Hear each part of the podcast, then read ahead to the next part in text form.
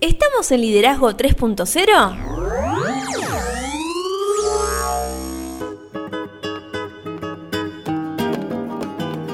Bienvenidos a Liderazgo 3.0, un espacio que crece día a día y en el que analizamos un tema poco trabajado como es el liderazgo. Quienes conformamos este espacio comprendemos que el liderazgo es un concepto que cambia vidas y lo hacemos con el fin de agregarle valor a cada uno de ustedes, nuestros oyentes.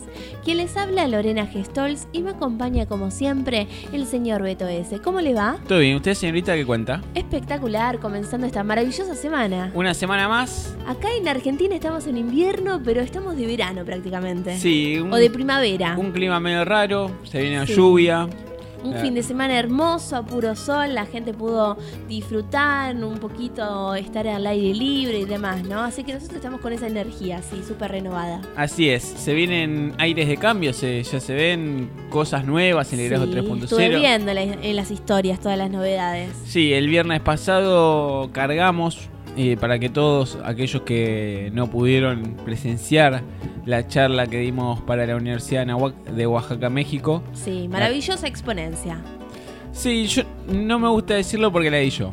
Bueno, no le dije maravillosa exponencia suya, yo dije maravillosa exponencia, usted se hizo cargo. Lo que sí creo que hemos dejado un buen mensaje para reflexionar y para buscar pensar de una manera diferente. Igual debo reconocer que es un gusto escucharlo. Sí, se vienen nuevas exponencias, ya tenemos nuevas fechas, tenemos en la fecha de los talleres. Eh, vamos a estar hablando con Juan Venturino. Se vienen entrevistas locas. Entrevistas locas también. estamos todos locos, como dice usted al final. Se vienen muy divertidas. Sí, podemos contar de que se está asomando algo de educación. Podemos contar que en algún momento quizás hagamos un duplex con algún podcast por ahí de vuelta. Se vienen, la verdad que no nos quedamos quietos. Bueno, pero ¿por dónde nos pueden encontrar? Estamos en Instagram como liderazgo 3-0, en Facebook como 3.0 liderazgo. Nuestro canal de YouTube es liderazgo 3.0, nuestra web es www.liderazgo30.com.ar. Estamos en Clubhouse como liderazgo 3-0 y se vienen de a poco, se van a ir las... No sé si va a ser los viernes de liderazgo estaría bueno para cerrar la semana y comenzamos el lunes con los episodios. Sí, la verdad que, sí. Esta semana eh, estamos eh, abriendo julio, ¿Sí? por más que ya julio tiene un par de días adentro, el mes de la planeación estratégica. Así es, porque en el último episodio estuvimos cerrando el mes de los objetivos y la calidad y vimos el enfoque moderno de la calidad y analizamos el modelo de calidad 5S. No sé si usted lo recuerda. Me acuerdo, sí. Y también vimos el ciclo de Deming. Sí, muy interesante esas dos herramientas para que nosotros logremos de alguna manera planificar y actuar de una manera, hacer menos pero de mayor calidad o de mayor impacto. Y como nosotros no nos quedamos quietos, hoy vamos a abrir otro tema también muy importante, vamos a arrancar el mes de la planeación estratégica. Podríamos arrancar como siempre con una pregunta. Esta es, ¿Qué es la planeación estratégica y cuál es su importancia en cuanto a la toma de decisiones? Que me gusta esto que, mencionas, ¿no? acá aparece el concepto de toma de decisiones. ¿Cuántas veces hemos dicho de que tomamos decisiones a diario? Y toda decisión que nosotros tomamos sabemos cuáles son las consecuencias que puede traer y si estamos nosotros dispuestos o no a asumir esas consecuencias. Sí, y, qué importante esta, esta toma de decisiones en conjunto, ¿no? Porque a veces surgen diferentes cuestiones que no son solamente a nivel individual, a veces es a nivel grupal y que, y que quedan invisibles a veces. Sin lugar a dudas, y esto de planeación estratégica lo podemos ver eh, a nivel o individual u organizacional o de equipo, básicamente es el proceso mental que realiza cualquier equipo o cualquier persona para diseñar e implantar un programa general que nos va a permitir enfrentar con éxito los cambios que se vienen. ¿Y qué le parece si empezamos a hablar acerca de qué es un plan estratégico? Me parece excelente porque sería interesante poder dar también algunas cuestiones más del día a día, ¿no? Claro. Por eso vamos a traer hoy a esta mesa de café a Álvarez Torres, que en el año 2006 definió a un plan estratégico como algo que permita a la organización formular y redefinir periódicamente los objetivos y las estrategias de negocio. Básicamente lo que nos está diciendo Álvarez Torres es que este plan estratégico nos va a permitir ajustar las tuercas cuando nos demos cuenta que nos estamos desviando. Claro, y este plan también lo que nos va a permitir es orientar los esfuerzos de la organización hacia la consolidación de su visión, misión, objetivos y posición. ¿Frente a quién? A nuestra competencia. Hemos hablado en algún momento sobre visión, misión, hemos hablado sobre los eh, objetivos, las metas. Me acuerdo que hemos tenido algún episodio sobre metas. Y acá, qué interesante, ¿no? Orientar los esfuerzos. Sí. Es decir, hacer, pero con un objetivo, no hacer por hacer. Sí, yo me, me quedé con una palabra, vio competencia. Y esta semana hubieron personas que hablaron acerca de esa palabra como no sé, como un tabú, como que no está bien, pero acá en este sentido que nosotros hablamos, la competencia existe. O sea, hay otra persona que por ahí hace nuestros productos o hace, no sé, brinda nuestro servicio. Entonces, si bien no queremos competir contra ella, pero la tenemos que evaluar para no, no quedarnos atrás. Sí, también hay que entender eh, eh, que esta palabra aparece acá porque lo que buscamos es justamente esto que, que usted menciona, el hecho de entender que hay una persona que puede ser competencia, pero competencia no significa enemigo. Exacto que es quizás eh, la gran falencia que muchas veces nosotros cometemos. Sí, y también lo que nos permite es desarrollar los objetivos específicos de cada área de especialidad, mismo que deben ser congruentes con la misión y la visión de nuestra organización. Esto de los objetivos específicos va de la mano de, orientar eh, los esfuerzos, porque justamente lo que se busca hoy en día es la especialidad, ¿no? ¿Cuántas veces eh, he dicho yo en este podcast? Sé lo que quiero hacer, pero sé el mejor en eso, ¿no? Claro. Y creo que, de eso va el, la el nuevo paradigma, el hecho de que debemos entender que con el dataísmo tenemos acceso a muchísima información pero eso no nos hacen sabios. Claro. Y por eso también la, eh, el nuevo paradigma y el nuevo concepto de sabiduría, que no es tener un montón de conocimientos, sino enseñarle a la mente a pensar. Exacto, comparto totalmente lo que, lo que argumentó recién. Por eso también este, este plan nos va a permitir desarrollar los planes de mejora que aceleren el nivel de solución competitiva de la organización. Y la verdad que es muy interesante esto porque mm, justamente si tenemos un plan, sabemos cómo accionar. Si sabemos cómo accionar, no tenemos que estar perdiendo el tiempo preguntándonos, ¿y ahora qué hacemos? Claro. Entonces vamos a encontrar una solución más rápida a nuestros... Ese plan no es estático tampoco. Es algo no, que puede ir modificándose. No, de hecho, lo primero que dijimos es que bueno, que nos va a ayudar a redefinir periódicamente los objetivos, ¿no? Claro. Y por último, este plan lo que nos permite es garantizar mediante un seguimiento adecuado el cumplimiento de los objetivos que nos pongamos. Sí, también es muy importante no solo planear, ejecutar, sino tener el control sobre lo que hacemos y el día a día, ¿no? Y también de esto aparecen algunos elementos del plan estratégico que para que un plan estratégico realmente sirva como herramienta para el proceso de toma de decisiones, ya sea en los momentos de mejora continua o de reingeniería de procesos, es necesario que contenga los siguientes elementos. Lo primero, lo que mencionamos recién, en algún otro podcast lo mencionamos, que es la visión, que esta debe hacer referencia al punto ideal al que pretende llegar la, organización y para ello debe responder al menos a dos cuestionamientos. Por un lado, a qué aspiramos como organización y por el otro lado, en qué lugar del mercado nos visualizamos en el corto, mediano y largo plazo. Claro, y otro de los elementos es la misión, es decir, la razón de ser de la empresa. Para redactarla correctamente debemos reflexionar en los siguientes puntos. En principio, ¿qué beneficios proporciona nuestra organización a la sociedad y a los clientes. ¿Qué necesidades y expectativas concretas satisfacen nuestros servicios y o productos? ¿Cuáles son las cualidades y ventajas que nos distinguen de la competencia? ¿Por qué es importante y valiosa nuestra existencia en un mercado determinado? ¿Cuál es nuestro valor agregado? Y por último, ¿cómo estamos posicionados en la mente del cliente? Me quedo con esto del valor agregado. Dijiste muchas cosas, me pero... Me lo imaginé. Pero me quedo con esto del valor agregado porque nosotros como personas, eh, la otra vez estaba hablando con, una persona que, estamos encarando un proyecto, ¿no? Que nos toca dar una disertación juntos. Sí. Y, y, yo le decía, mm, tenemos el éxito asegurado. Y esta persona me responde, me lo dijo medio sarcásticamente, pero insinúa que a la poca humildad de mi comentario, ¿no? y, y yo le planteaba, La realidad es que no es poco, o sea, no, es falta de humildad el hecho de que uno sepa lo que hace bien. Sí. Al contrario, el saber lo que uno hace bien en lo que uno es bueno, no es la posibilidad de que nosotros accionemos en nuestra zona de fortaleza. Y, y creo que ahí es donde nosotros realmente debemos accionar. Es decir, si yo no sé, por ejemplo, escribir algún escrito o demás, sí. ¿por qué yo intentar hacerlo si está dentro de mi zona de debilidades y conozco a alguien que lo hace mejor? No, no tiene de malo decirle, vos sos mejor en esto que yo.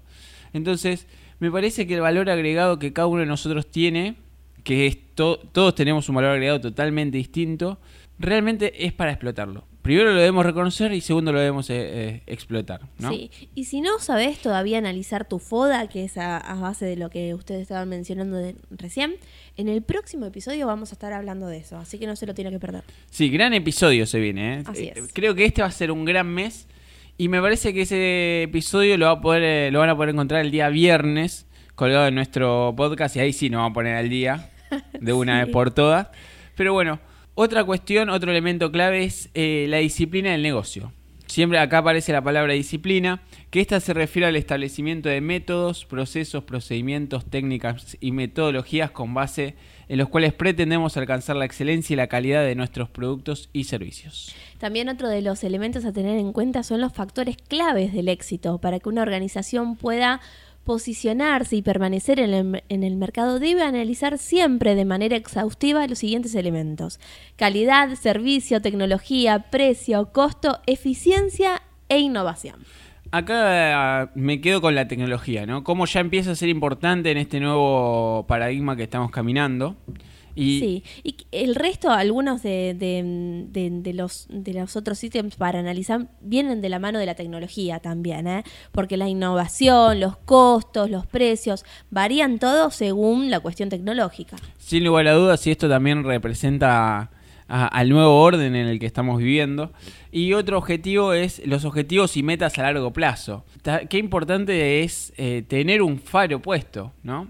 Algo que nosotros hacemos hincapié tantas veces, el hecho de que eh, tengamos un faro y que más o menos sepamos hacia dónde queremos llegar, porque como se ha mencionado anteriormente, los objetivos a largo plazo tienen como finalidad establecer los criterios de actuación necesaria para que la organización llegue a una serie de resultados determinados en un plazo de cinco años, pongámosle. Está perfecto. Hemos hablado también de objetivos, metas, corto, largo, así que si querés lo podés ir a buscar en alguno de nuestros episodios. Así es. Este es el episodio número 70, si mi memoria no falla. Así que mirá si tenés para divertirte. También tenés que tener en cuenta la estrategia. Las estrategias son los procesos mediante los cuales se determinan cómo se pretende alcanzar el objetivo general de la organización. Estos procesos a su vez se diseñan y desarrollan a partir de la descomposición de los objetivos en metas, en funciones y en tareas. Y si hablas de estrategias, tenés que hablar de objetivos específicos, que son aquellos objetivos que corresponden a un área específica dentro de la organización y a su vez se descomponen en objetivos particulares para cada una de las posiciones, puestos y funciones de los colaboradores de dichas áreas operativas. Claro, y detrás de los objetivos vienen los programas de trabajo. Un programa de trabajo es el conjunto de tareas y metas que debe desempeñar y alcanzar cada colaborador de la organización. A su vez, cada programa individual se integra un conjunto de programas por unidad de negocios o también de departamento. Sí, y otra cosa importante, lo que hablábamos el mes pasado, indicadores de desempeño y calidad, algo que también realzamos su valor en el, en el mes pasado. Sin más lejos, el episodio pasado era sobre la calidad, o sea, no, no, no está muy lejos. Y estos tienen como fin último evaluar el grado del progreso, eficacia y eficiencia tanto de los procedimientos organizacionales como de las actividades individuales de cada colaborador. Y de esta manera, la Dirección General cuenta con datos precisos acerca de las áreas y actividades en las que se pueden realizar algún tipo de cambio o mejora. Dirás qué pesado esto de relevar datos, pero es súper importante ponerlos en la mesa y tener ser consciente de los datos realmente que tiene nuestra organización. Y gracias a esos datos muchas veces podemos encontrar patrones que de otra manera no encontraríamos y subsanar problemas o inconvenientes antes que se hagan muy grandes. A ver, los datos pueden ser de una organización o, tuyo mismo. Exactamente. O sea, simplemente te tenés que sentar a, escribirlos, a redactarlos y a, materializarlos. También otro de los elementos a tener en cuenta son los puntos de control. Es indispensable que toda organización evalúe de, manera permanente los elementos de las disciplinas del negocio. Esto es el método, el proceso, los procedimientos, las técnicas, las metodologías, de tal manera que se puedan realizar los cambios y adecuaciones necesarios en el momento oportuno. Y aparte de los puntos de control y los indicadores de calidad,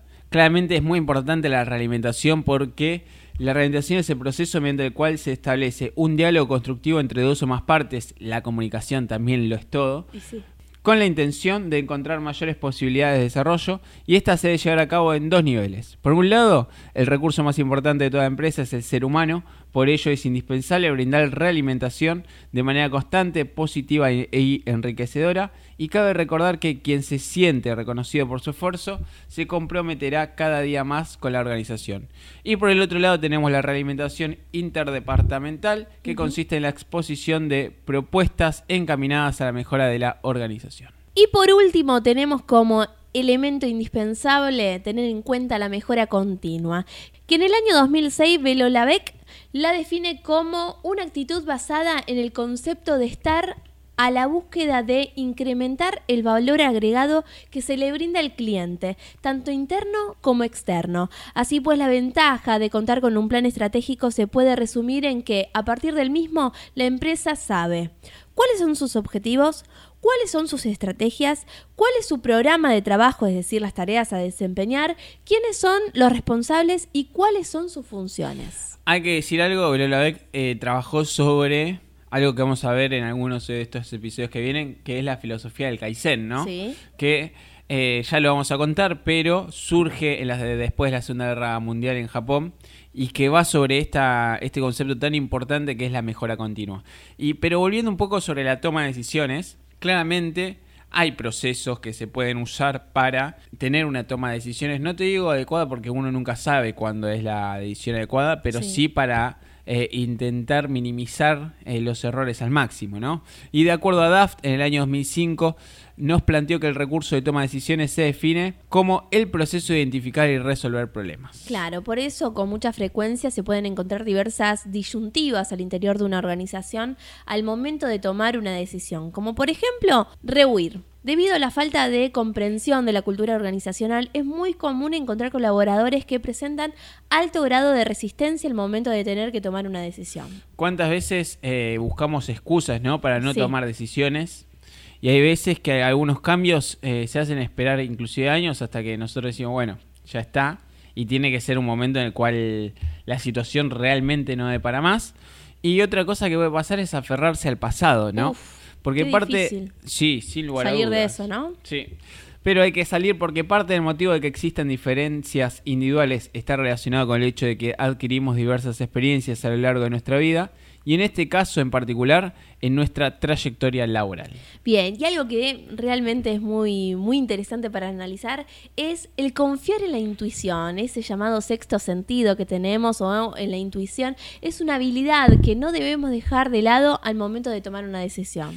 Y claramente también podemos seguir un proceso mental, porque técnicamente todo proceso mental se denomina metacognición. Este término significa más allá del conocimiento y la metacognición es una habilidad básica para la toma de decisiones ya que permite que el individuo conozca y reconozca la manera en la que su pensamiento lo lleva a establecer conclusiones, a partir de la determinación de las causas y efectos de un proceso determinado. Claro, también podemos seguir un proceso lógico formal, que se utiliza cuando se cuenta con la preparación adecuada para ejecutar métodos, procedimientos y metodologías sistematizadas, de manera que al término del proceso se pueda contar con información veraz acerca de un aspecto determinado de nuestra organización. Sí, le podría decir que por lo general la resistencia tomar decisiones se relaciona con incertidumbre y temor y, estos mismos que derivan de dos razones principales. Por un lado, tenemos claramente el miedo o falta de seguridad de no tener la suficiente capacidad o habilidades para tomar la decisión correcta. y por el otro, dudas acerca de las consecuencias que puede tener la decisión que tomemos. También hemos hablado, creo que el año pasado, acerca de, estas cuestiones, ¿no? Del miedo, de la duda, cómo se implantan sí, y sin cómo, lugar a dudas. El fracaso. sí, viene todo relacionado, ¿no? Esos pensamientos negativos. Pero para evitar los inconvenientes que generan ambas situaciones, es muy importante, en principio, generar un clima laboral en el que los colaboradores acepten y tomen decisiones y también crear conciencia de su responsabilidad ante la toma de decisiones, enfatizando que siempre existirán consecuencias, y en ocasiones positivas y en otras pueden ser negativas, pero lo importante debe ser actuar con ética y compromiso hacia la organización. Bien, se dice que el que no se equivoca, no aprende. Claro, y me quedo acá con la ética, ¿no? que es importante la ética eh, y la moral de ambos lados. Sí. Porque la moral no la mencionó, pero creo que también eh, viene acá. Siempre está ahí. Sí, siempre está. Y el hecho de uno saber. Hay veces que a uno le, toca tomar decisiones y cambiar, por ejemplo, de, ambiente, de ámbito laboral. Y no es por una falta de ética o moral nuestra sino porque claramente algo está roto en el lugar donde estábamos y, no hay ni ética ni moral del lado de quienes serían, no sé, los empleadores, por ejemplo. Y, creo que algo importante también hacer es que debemos hacer o que se debe hacer en toda organización es capacitar a las personas en la utilización de técnicas y métodos para la identificación de problemas y toma de decisiones, incluyendo a todos los niveles de la organización, de manera que se genere una nueva cultura orientada hacia la responsabilidad y claramente la proactividad. Y por supuesto, no debemos dejar de generar programas de comunicación orientadas a la difusión y aceptación de objetivos, criterios, información, planificación, análisis y coordinación de grupos involucrados en los procesos de toma de decisiones de nuestra organización. Y claramente todo esto que estamos hablando lo traemos porque nos parece información muy importante y porque claramente tener un proceso de toma de decisiones cuenta con muchísimas ventajas. La primera es que permite tomar conciencia del proceso a través de la reflexión en los siguientes puntos. Por un lado, cuál es la situación, podemos detectar los problemas, como decíamos antes, qué pretendemos lograr, vamos a lograr respondernos cuáles son los objetivos que queremos cumplir, de qué alternativas disponemos, o sea, qué recursos tenemos a, a mano, porque por ejemplo, algo nos sucede, y capaz que la solución es traer a un marciano de Marte. Bueno, no vamos a poder traer a un marciano de Marte, entonces no es un recurso que contemos. Busquemos algo un poquito más terrenal, ¿no? Por otro lado, vamos a saber qué ventajas y desventajas detectamos para cada alternativa. Vamos a poder eh, trabajar bien en lo que es eficiencia y eficacia con este punto. Y sobre todo, cuál es la mejor alternativa luego de haber analizado todas las cartas que tenemos en la mesa. Y contar con un proceso de toma de decisiones facilita el uso racional de recursos, en el entendido de que todos los recursos son limitados, tanto los humanos como los materiales permite, por un lado, el uso eficiente de los recursos en relación al costo-beneficio y por el otro, establecer prioridades de asignación de recursos de acuerdo a los requerimientos básicos para cada problema específico. Sí, que esto me queda, ¿no? Con que todos los recursos son limitados. Y creo que el recurso más importante que todos tenemos es el tiempo. Y debemos ser conscientes de, de, lo valioso que es. Y uno también decidir cómo o a quién le regala el tiempo, o a quién le regala su fuerza de trabajo, o a quién eh, con quienes invierte su tiempo, ¿no? Y por eso los, evitamos, los invitamos a que intenten evitar tomar decisiones mecánicas y rutinarias, porque seguir un proceso sistematizado de toma de decisiones evita seguir el camino más fácil o evidente, que no necesariamente es el más adecuado. También lo que hace es unificar los procesos de toma de decisiones, permite que todos los colaboradores de la organización se adapten a una misma pauta, de manera que la presentación de los problemas y de las alternativas de solución se realicen bajo el mismo parámetro. Este es el punto de partida para establecer una mecánica específica y única de acuerdo a las necesidades, cultura y política de cada organización. Sí, claramente esto consolida y extiende la descentralización de las decisiones, tal como se ha mencionado, cuando se permite la participación de todos los colaboradores en los procesos de identificación y solución de problemas, claramente se genera un clima de participación activa al mismo tiempo que se refuerza el sentido de cohesión grupal. También incrementa la alternativa de solución a cada situación. Permite asegurar a la organización un procedimiento por medio del cual se evita adoptar como buena la primera alternativa que se nos ocurra. Una vez que se estandariza el proceso, se cuenta con un abanico de posibilidades entre las que seguramente se encontrará la más pertinente a cada uno de nuestros problemas. Exactamente, y sabes que otra cosa que, que tiene como ventaja esto es que crea un modelo para las propuestas formales, porque cada vez que se lleva a cabo el proceso formal para la toma de decisiones, se está reforzando la estructura de la organización, ya que genera sinergia al interior de los equipos de trabajo a la vez que se crea una metodología única que identifica a los miembros de la organización con un esquema de trabajo homogéneo. Y casi para cerrar, te diría un poco eh, este episodio, te voy a invitar a que reflexionemos juntos, porque eh, un problema que no se resuelve a tiempo tiende a agravarse, a multiplicarse, a extenderse por toda la organización. Claro. Entonces entendamos la importancia de la toma de decisiones.